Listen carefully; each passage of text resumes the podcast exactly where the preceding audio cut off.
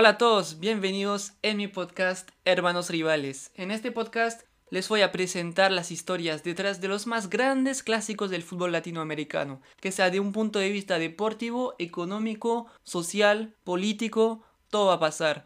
Yo sé que para todo el mundo es un periodo difícil y extrañamos todos muchísimo el fútbol. Así que para compensar, podemos todos aprender un poquito más sobre los más grandes partidos del continente. Ahora yo sé lo que se están preguntando. Pero ¿de dónde es este chico? Tiene un acento bien raro, ¿no? Me llamo Teo Cardoso, yo soy francés y todos juntos vamos a hacer una vuelta de América Latina para conocer un poquito más su fútbol y sus más grandes rivalidades. Cada episodio trata de una ciudad y de su rivalidad. Antes de empezar este episodio, por favor, suscríbense a este podcast para no faltar los próximos grandes clásicos. Para ustedes es un pequeño gesto, pero para este podcast y su desarrollo es muy importante. Ahora que estemos todos prontos, podemos empezar nuestra vuelta futbolística e histórica. Y por ese primer capítulo vamos todos en Argentina. Vamos todos por Buenos Aires, y en particular yo en el barrio de La Boca. Señoras y señores, bienvenidos en el superclásico argentino.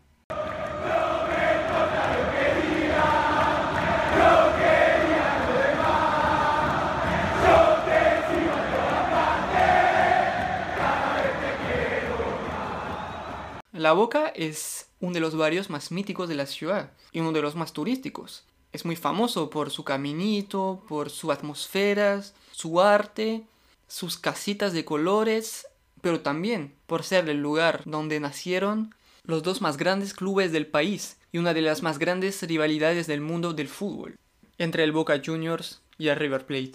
Es muy interesante de ver cómo el fútbol argentino, de la misma manera que una gran parte de la historia del país, se va a desarrollar gracias a la inmigración europea.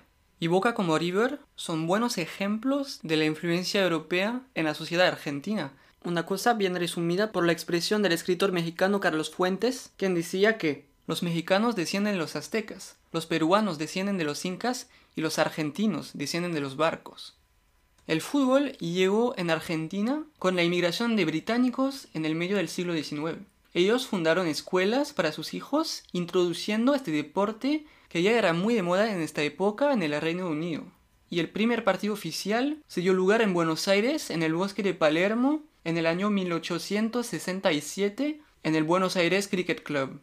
El fútbol se va a desarrollar después de manera increíble en Argentina, si bien que en el principio del siglo XX ya existían más de 300 clubes en las diferentes ciudades del país. El club más antiguo de la rivalidad es el River Plate nació el 25 de mayo de 1901, de la fusión de dos equipos del barrio, Santa Rosa y La Rosales.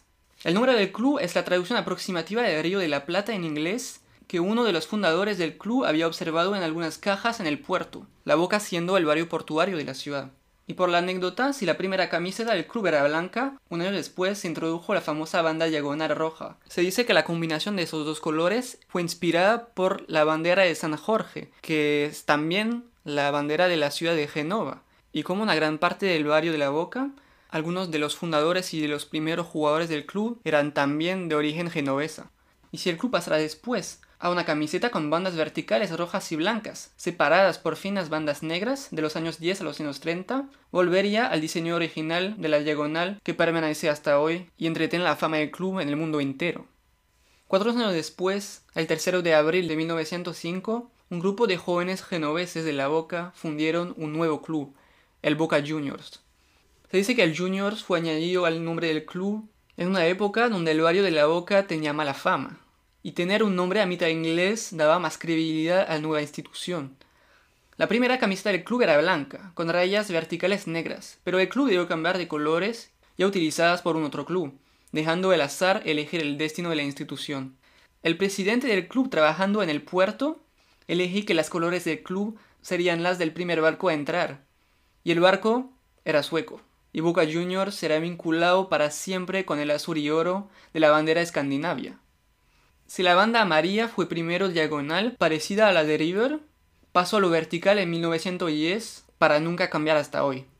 El club se quedará con los años con esta identidad genovesa y hasta hoy los boquenses son también llamados ceneices, que significa simplemente genoveses en dialecto genovés. Los clubes empezarían a jugar en la zona de Arsena, que es en el sur del barrio de La Boca, antes de moverse algunas veces durante los años siguientes en todas las partes de la ciudad, porque en esta época había varios cambios de lugares por problema de alquiler de los terrenos. El primer Boca River se disputó el 24 de agosto de 1913, y es River quien lo ganó 2 a 1. Y después de un principio del siglo dominado por los equipos de Alumni y del Racing Club, los dos clubes abrieron su palmarés, Boca siendo el primero de los dos a ser campeón nacional en 1919. River ganará también un campeonato en 1920, antes que Boca se convirtió de nuevo bicampeón en 1923 y 24. Este año River Plate se movió una nueva vez por el barrio de Palermo y su estadio de Alvear y Tagle, que son los nombres de las avenidas donde se ubicaba. Y en 1925, Boca Juniors ya se construyó una reputación internacional, con una gira histórica en Europa. Un tour de dos meses, donde jugó contra los más grandes clubes de España, Alemania y Francia. Empezaron por España, se irán a jugar en Vigo, La Coruña, Bilbao, Barcelona o Madrid, donde vencieron el Atlético y sobre todo el Real Madrid, con la presencia del Rey de España. Después de 10 victorias en 13 partidos en España, Boca Juniors iba a conquistar Alemania. Con cuatro victorias, solo el Bayern Múnich consiguió empatar. Por terminar, vencieron el Club del Combinado de París antes de un regreso triunfante en Buenos Aires. Esta gira fue una etapa clave en la construcción del mito del club al nivel local como mundial, y durante todo el viaje fueron acompañados por el fanático boquense Victoriano Cafarena, quien ganará el título de jugador número 12, una apelación que se quedó con los años como el apodo de la ficción del club. La era amatoria se terminó en 1930 con un Boca Juniors mucho más exitoso que River Plate. El mismo año se produjo uno de los numerosos golpes de estados que iba a conocer el país hasta los años 80 y el punto de empiezo de la tristemente llamada década infame. Pero el fútbol no puede ser controlado como el resto de la sociedad. Y el año después se abrió la era profesional del fútbol argentino. Por la primera vez, en 1931, Boca y River se enfrentaron en partido oficial y este partido sería un punto de empiezo de la rivalidad, con una pelea importante y protestaciones en un partido que finalmente nunca se va a terminar. Boca Juniors se convirtió en el primer campeón profesional de la historia del país. River Plate también marcó el principio de la era profesional con fichajes importantes y récord en la época. El primero es de Carlos Peusel, por 10 mil pesos, y sobre todo el segundo de Bernabe Ferreira, por 35 mil pesos. Así el club ganó el apodo que le iba a acompañar por el resto de su historia, los Millonarios. Y como para consolidar este apodo, el club se va a mover de nuevo, pero esta vez para siempre, en el barrio rico de Núñez, en el norte de la ciudad. Su nuevo estadio, el Monumental, es todavía el más grande del país, y donde se vivió los más grandes éxitos del club como de la selección nacional.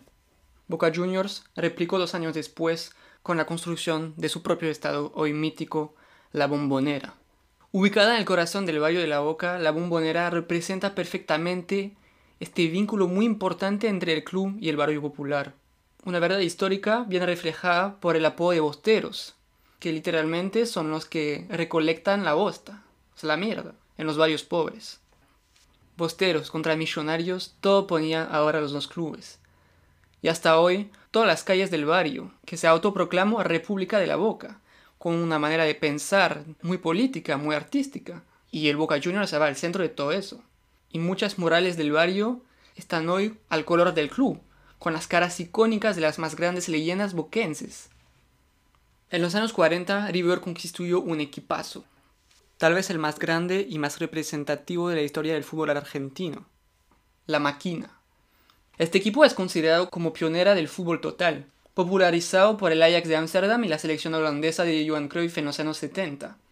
Formada primero por Muñoz, Moreno, Pedernera, La Bruna y Laustau, la delantera de la máquina era reconocida por su juego elegante, pero sobre todo por su utilización del espacio en la cancha. Cada jugador quedándose siempre en movimiento, en un juego lleno de permutaciones. En un buen día era casi imposible de parar este quinteto de oro. La Bruna sigue el mejor marcador de la historia del club, con más de 300 goles, y Moreno el cuarto jugador con más partido en el club. Y con los años sobre la dirección técnica de antiguos ídolos como Renato Cesarini y Carlos Peusel, la máquina incorporó dos jóvenes del club, quien iba a marcar el fútbol argentino y mundial para siempre. El primero es Amadeo Carrizo, el arquero que se convertiría en el jugador con más partidos con los millonarios, en más de 20 años en el club. El segundo es el legendario Alfredo Di Stefano, quien lideró algunos años después el Gran Real Madrid, quien ganó las cinco primeras ediciones de la Copa de los Clubes Campeones. Naturalizado español, se convertiría en el primer argentino a ganar el Balón de Oro, en una época donde solo los europeos podían competir por esta distinción. De este equipo nació una hija, la Maquinita, y con el antiguo mediocampista del club, José María Minela, como director técnico, la Maquinita exerció una verdadera hegemonía sobre el fútbol argentino. Su historia nació en una gira de Europa de diciembre de 1951 a febrero de 52, donde ganaron 7 de los 15 partidos, empataron 7 y solo fueron derrotados una vez, en el primer partido en Bilbao. Esa gira incluyó victorias de prestigio frente al Real Madrid en el antiguo Santiago Bernabéu o frente al Manchester City en el Main Road, convirtiéndose en el primer equipo argentino a ganar en Inglaterra. Pasando por Italia, Suiza y Francia, esta gira se terminó con una goleada 5 a 0 al Sporting Club de Portugal en Lisboa. El equipo era compuesto de sobrevivientes de la máquina como la Bruna de Lastao y de nuevos jugadores como Santiago Bernaza, Omar Sibori y el uruguayo Walter Gómez. Lograron el bicampeonato en 1952 y 53 y el tricampeonato en 55, 56 y 57. Estas dos décadas de sueño del club con equipazos constituidos por jugadores locales se terminó con la venta de los mejores jugadores en Italia y el retiro de los más antiguos. En los 60, el club intentó una política de fútbol espectáculo, contratando muchos jugadores de alto nivel, pero sin éxito. El club no ganará un solo campeonato hasta 1975. En la sombra del vecino durante casi 20 años, Boca Juniors recuperó el título en 1962, frente a River Plate, antes de ser bicampeón en 64 y 65. Pero la historia del continente cambió en 1960, con la creación de la Copa de Campeones de América, luego llamada Libertadores, que participará en la historia de la rivalidad.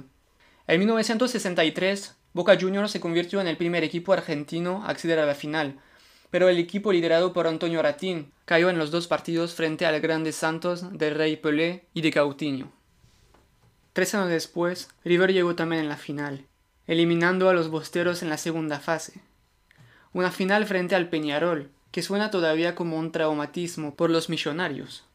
Después de una derrota en Montevideo y una victoria en Buenos Aires, River Plate tenía que jugar un partido final de empate en el Estadio Nacional de Chile.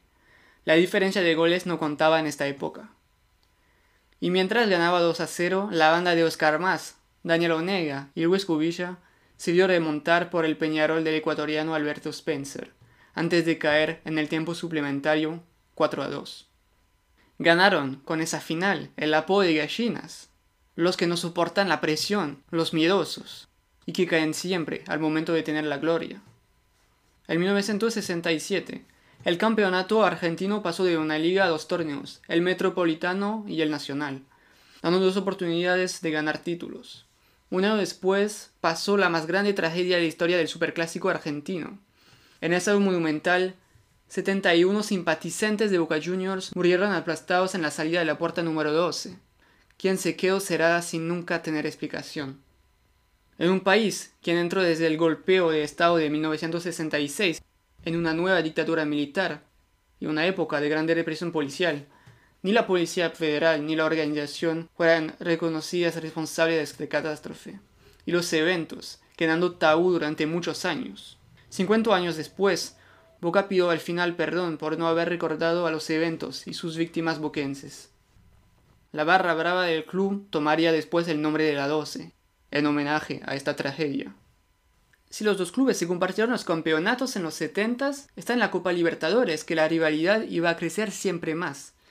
En 1976, River Plate regresó en la final, dirigido por la leyenda Ángel Labruna, con todavía Oscar Más en el campo, y con los futuros campeones del mundo Leopoldo el Pulpo Luque o Beto Alonso. Y como en 1966 River Plate iba a jugar su destino en un partido de desempate frente a los brasileños del Cruzeiro, una vez más en Santiago. Pero todo parecía diferente. Los brasileños ganaron 2 a 0, cuando River Plate esta vez les remontó para empatar, pero el destino es cruel, y los millonarios se volverán más gallinas que nunca por el resto del país, con un gol brasileño en los últimos minutos del partido. El año siguiente se transformó en pesadilla por los blancos. Boca Juniors eliminó a River en la fase de grupos y llegó en la final, una vez más contra el Cruzeiro. En un partido de desempate esta vez en Montevideo, Boca Juniors con una camiseta blanca se convirtió en el primer campeón de América por penales y podía empezar su historia de amor con la competición y también por los penales, que le va a seguir hasta los años 2000. El club bostero conquistó el mundo el mismo año con una victoria en la Copa Intercontinental frente a los alemanes del Mönchengladbach. El año siguiente, los Ceneices eliminaron de nuevo a River en la segunda fase, con una victoria en el Monumental en el último partido. Se coronaron bicampeones de América después de una victoria 4 a 0 en la Bombonera, frente al Deportivo de Cali de Carlos Vilardo, el DT campeón del mundo con la selección argentina en 1986. La era dorada de Juan Carlos Lorenzo como entrenador de Boca se terminó con una tercera final seguida, esta vez perdida contra los paraguayos del Club Olimpia. El año 1981 es clave en la historia de este superclásico, con una rivalidad por la contratación del joven más talentuoso de su generación, el pibe de oro, quien se convertiría en el más grande ídolo de la historia del país, Diego Armando Maradona.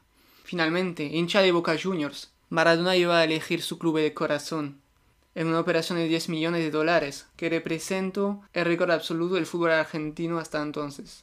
River Plate, sobre la dirección de Alberto Di Stefano, respondió con la contratación del campeón del mundo Mario Kempes y también de Olartico Echea y de Gallego. Con Maradona en su equipo, Boca conoció una temporada mágica, siguiendo el ritmo de su número 10, y se volvió de nuevo campeón. Pero el genio, el dios, quita el club el año siguiente para empezar su aventura europea en el Barcelona. Y es finalmente interesante de ver cómo Maradona es ídolo total del club, a pesar de solo una temporada. El pibe de oro regresará en los años 90 pero es mucho más impactante como hincha del club, gritando en los palcos de la bombonera que como jugador. Después de su salida, Boca conocerá años difíciles, en el punto deportivo como económico, mientras que River iba al final conquistar el continente. En la Copa Libertadores de 1986, River eliminó a Boca en la primera fase y se clasificó después por la final contra los colombianos del América de Cali. Esta vez no cayeron y ganaron la primera Copa Libertadores de la historia del club, antes de conquistar a su vez el mundo, frente al Steaua Bucarest de Rumania. River también lideró los años 90, sobre la dirección técnica de Ramón Díaz, con un proyecto que en regreso como en los grandes momentos del club, con una mayoría de jugadores veniendo de los equipos inferiores del club, como Ariel Ortega, Mayas Almeida, Hernán Crespo o el muñeco Marcelo Gallardo. En 1996, liderado por el doblete con Hernán Crespo y el ídolo uruguayo Enzo Francescoli, River conquistó su segunda Libertadores, una vez más frente al América de Cali. River, quien dominó ya el nivel local, igual ahora Boca en el nivel continental. Pero Boca tendrá su revancha en 1998 con la contratación del director técnico con quien el club iba a conocer el periodo más glorioso de su historia, Carlos Bianchi. Su equipo era liderado por Martín Palermo, quien se convirtió con los años en el máximo goleador de la historia del club, Guillermo Schirotto y sobre todo el sucesor de Maradona, el corazón de la hinchada, el último 10, Juan Román Riquelme. Frente a este Boca de vuelta en primer plano, River seguía saliendo grandes talentos de su cantera, como Saviola, Eymar, Marcherano, De Michelis, Cavenaghi o más tarde Gonzalo Higuaín. Pero el Boca de Bianchi iba a mirar mucho más lejos que el campeonato nacional, y el siglo XXI empezó totalmente bostero. Además del campeonato, Boca regresó al tope del continente, 22 años después. Una Libertadores perfecta, donde eliminaron River en los cuartos con una goleada 3 a 0 en la bombonera, antes de ganar la final en los penales frente al Palmeiras de Luis Felipe Scolari. En el final del año completó su triplete por una victoria frente al Madrid de Casillas, Raúl, Figo y Roberto Carlos, con un doblete de Martín Palermo. El año siguiente, mientras de la salida de Palermo por España, Boca se convirtió una segunda vez en bicampeón de América, una vez más en los penales, frente esta vez a los mexicanos del Cruz Azul. Bianchi se fuera del club después de este éxito, antes de volver un año más tarde, para ganar un nueve triple corona en la bombonera. En 2003, sin Riquelme en España, pero con el nuevo crack Carlos Tevez, Boca regresó a ganar su quinta Libertadores, frente al Santos antes de vencer el Milan en la Copa Intercontinental en los penales. Un año después, River y Boca se enfrentaron en la semifinal de la Libertadores. Si el partido de ida vio la victoria de Boca en la bombonera 1 a 0, la vuelta será un partidazo. Después del gol de Lucho González para River, el partido se volvió loco. Una expulsión de cada lado y un lesionado sin poder hacer más cambios para River que a los TVs empató contra nueve millonarios. Pero el Apache hizo gestos a la ficción y se quedó expulsado a su turno. Y River terminó por empatar al último segundo y la calificación por la final se iba a jugar en los penales. Especialista de esta prueba, Boca se clasificó en el Monumental, por la cuarta final de la era Bianchi. Y contra los colombianos de Once Caldas, Boca empató los dos partidos, y los penales iban una vez más a decir de su destino. Pero la estrella se había cambiado de lado, y los colombianos vencieron los bosteros, quien ni marcaron un solo penal. Después de esta final, Bianchi salió de nuevo, pero Boca siguió su dominación, con dos nuevos campeonatos y sobre todo dos copas sudamericanas, además de dos recopas. La bombonera vio también volver sus dos ídolos de Europa, Martín Palermo y Juan Román Riquelme. Con nuevo equipo de sueño, con Ever Banega y Rodrigo Palacio, Boca completó esta década perfecta con una sexta Libertadores contra el gremio, su último trofeo continental hasta hoy. Y River ya ha pasado por resultados difíciles, pero iba a caer hasta el infierno. Después de temporadas catastróficas que afectaron mucho su promedio, hasta terminar último con el Cholo Simeone en el 2008, River tuvo que jugar la promoción frente a Belgrano en 2011, en un partido de ida y vuelta, para quedarse en la primera división, cosa que parecía increíble para un club del estándar de River. Y la pesadilla empezó en Belgrano, con una derrota 2 a 0. El Monumental solo rezaba por un milagro. Pero no pasó. Empatando uno a uno, el partido fue suspendido en el minuto 89, después de incidentes en las tribunas, de una hinchada furiosa. El choque era enorme. Un equipo de la altura de River Plate bajaba en la segunda división. Como si el Real Madrid, el Manchester United o el Milan se iba a la B. Inexplicable. Una mancha negra para siempre, que los hinchas de Boca no faltan de recordar a cada superclásico con canciones y fantasmas de la B en las tribunas. Con el regreso de jugadores como Cavenaghi o Poncio para salvar el club, o la llegada del campeón del mundo franco-argentino David Trezeguet, el club remontó al año siguiente. Y la vuelta a la primera división es el punto de empiezo de un nuevo ciclo por River, que iba a renacer de las cenizas, con el regreso del muñeco Gallardo como director técnico. Y mientras la bombonera se despidió de sus leyendas, el loco Palermo y el dios Riquelme, el monumental volvía del infierno y vio el retorno de las grandes noches continentales, con la Copa Sudamericana de 2014. Después de haber eliminado a Boca en las semifinales, River volvió a conquistar un título frente al Atlético Nacional de Medellín. Es el acto de fundación de una rivalidad en el plano continental entre los dos clubes por el resto de la década, donde el espectáculo iba a ser infelizmente mucho más fuera que en la cancha. El año siguiente, en 2015, River estaba de vuelta en la Libertadores y vio su camino una vez más cruzar con Boca en los octavos de final. La banda del muñeco ganó 1 a 0 en el Monumental, y el partido de vuelta será del famoso episodio del gas pimienta. En una bombonera en fuego, con recibimiento espectacular. Los dos equipos terminaron el primer tiempo empatando 0 a 0. Pero nunca se jugó el segundo tiempo, con la agresión de los jugadores de River con gas pimienta en el túnel. Boca será descalificado, en un partido tristemente histórico. 19 años después, River dominó de nuevo el América del Sur, con una victoria 3 a 0 en el partido de vuelta de la final frente a los Tigres de Monterrey ganando la tercera Libertadores del club. Pero los incidentes del Superclásico eran solo una escala de una rivalidad que iba a conocer su paroxismo en 2018. Boca, que envió el regreso de Keloto como director técnico, además del hijo del club, Carlos Tevez, cuando Gallardo seguía manejando los millonarios de una mano de maestro. La final de la Libertadores de 2018 es histórica. Por la primera vez de su historia, los dos clubes más rivales del continente se iban a enfrentar por el título en la última final jugándose sobre el formato de ida y vuelta.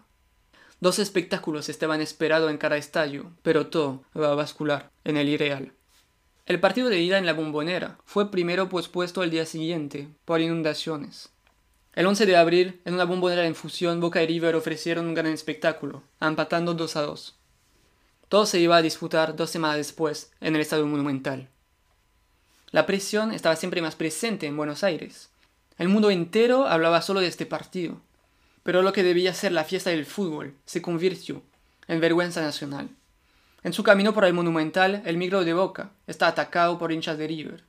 Proyectiles rompiendo los vidrios y lacrimógenas de la policía también entraron en el micro. El jugador boquense, Pablo Pérez, fue herido al ojo y trasladado hasta el hospital. Incidentes empezaron afuera del estadio entre hinchas de River y la policía. Si el partido fue primero posgrado al día siguiente, la Conmebol lo anuló. Y pocos días después, esta final del siglo, que no tenía mucho más sentido, se iba a jugar en el Estadio Santiago Bernabéu de Madrid. Una Copa Libertadores de América, jugándose en España. El ridículo había sido atendido. El 9 de diciembre, en el Estadio Santiago Bernabéu, llenado por la diáspora argentina y con la presencia de jugadores argentinos como Lionel Messi, la rivalidad se iba a cambiar para siempre. Después de un gol de Pipa Benedetto por Boca, Lucas Prato empató por River en el segundo tiempo. Y 30 minutos suplementarios permitieron de encontrar el vencedor.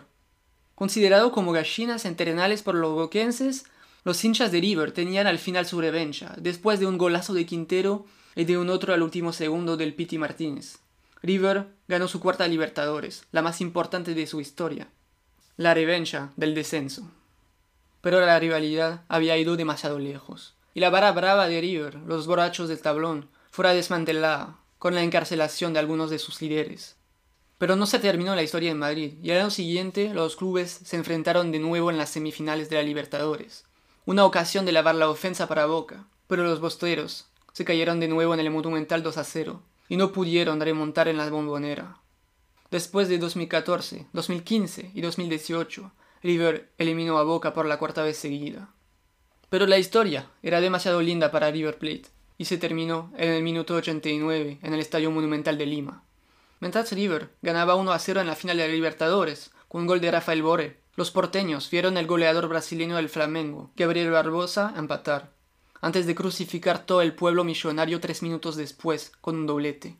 Regresaron las gallinas de River Plate en Lima.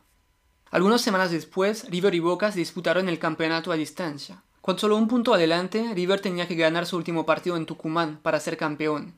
Del otro lado, Boca tenía que vencer a la gimnasia del ídolo Maradona, recibido como un rey en la bombonera. Finalmente, los millonarios empataron en Tucumán y Carlos Tevez, ídolo del club, marcó el gol del campeonato en una bombonera loca de felicidad. Eso es el punto final, por el momento, de una rivalidad loca de pasión, una de las más grandes del mundo. Y por haber viajado en Buenos Aires, es una ciudad donde esta rivalidad se siente en cada esquina, cada calle, cada restaurante, y hasta en el nivel político. Las elecciones de los clubes representan un evento de casi igualdad con la elección presidencial, con publicidad en todas las ciudades, en los pisos, con las figuras de los candidatos. Sin duda, cada amante del fútbol debería tener como sueño de irse a la bombonera o al monumental para asistir a un superclásico, para sentir esta pasión, esta locura que acompaña cada partido. Y espero que con este podcast le haga un poquito más interés en esta rivalidad que ya está bien conocida, pero que siempre merece de tener un poquito más de atento, porque siempre hay historias, anécdotas, a conocer sobre estos partidos. Así se acaba este episodio. Les quiero agradecer de haber escuchado y por favor suscríbense para tener todas las notificaciones sobre los próximos episodios. También pueden ayudarnos y seguirnos en nuestras cuentas Instagram, Facebook y YouTube, Hermanos Rivales, donde pueden encontrar contenidos adicionales sobre cada clásico. Todos los links están en la descripción del podcast. No dudes en dejarnos comentarios, preguntas, porque no somos profesionales y este podcast solo se puede mejorar con su ayuda. Les mando a todos un fuerte abrazo virtual y hasta próximo mi gente. Chao, chao.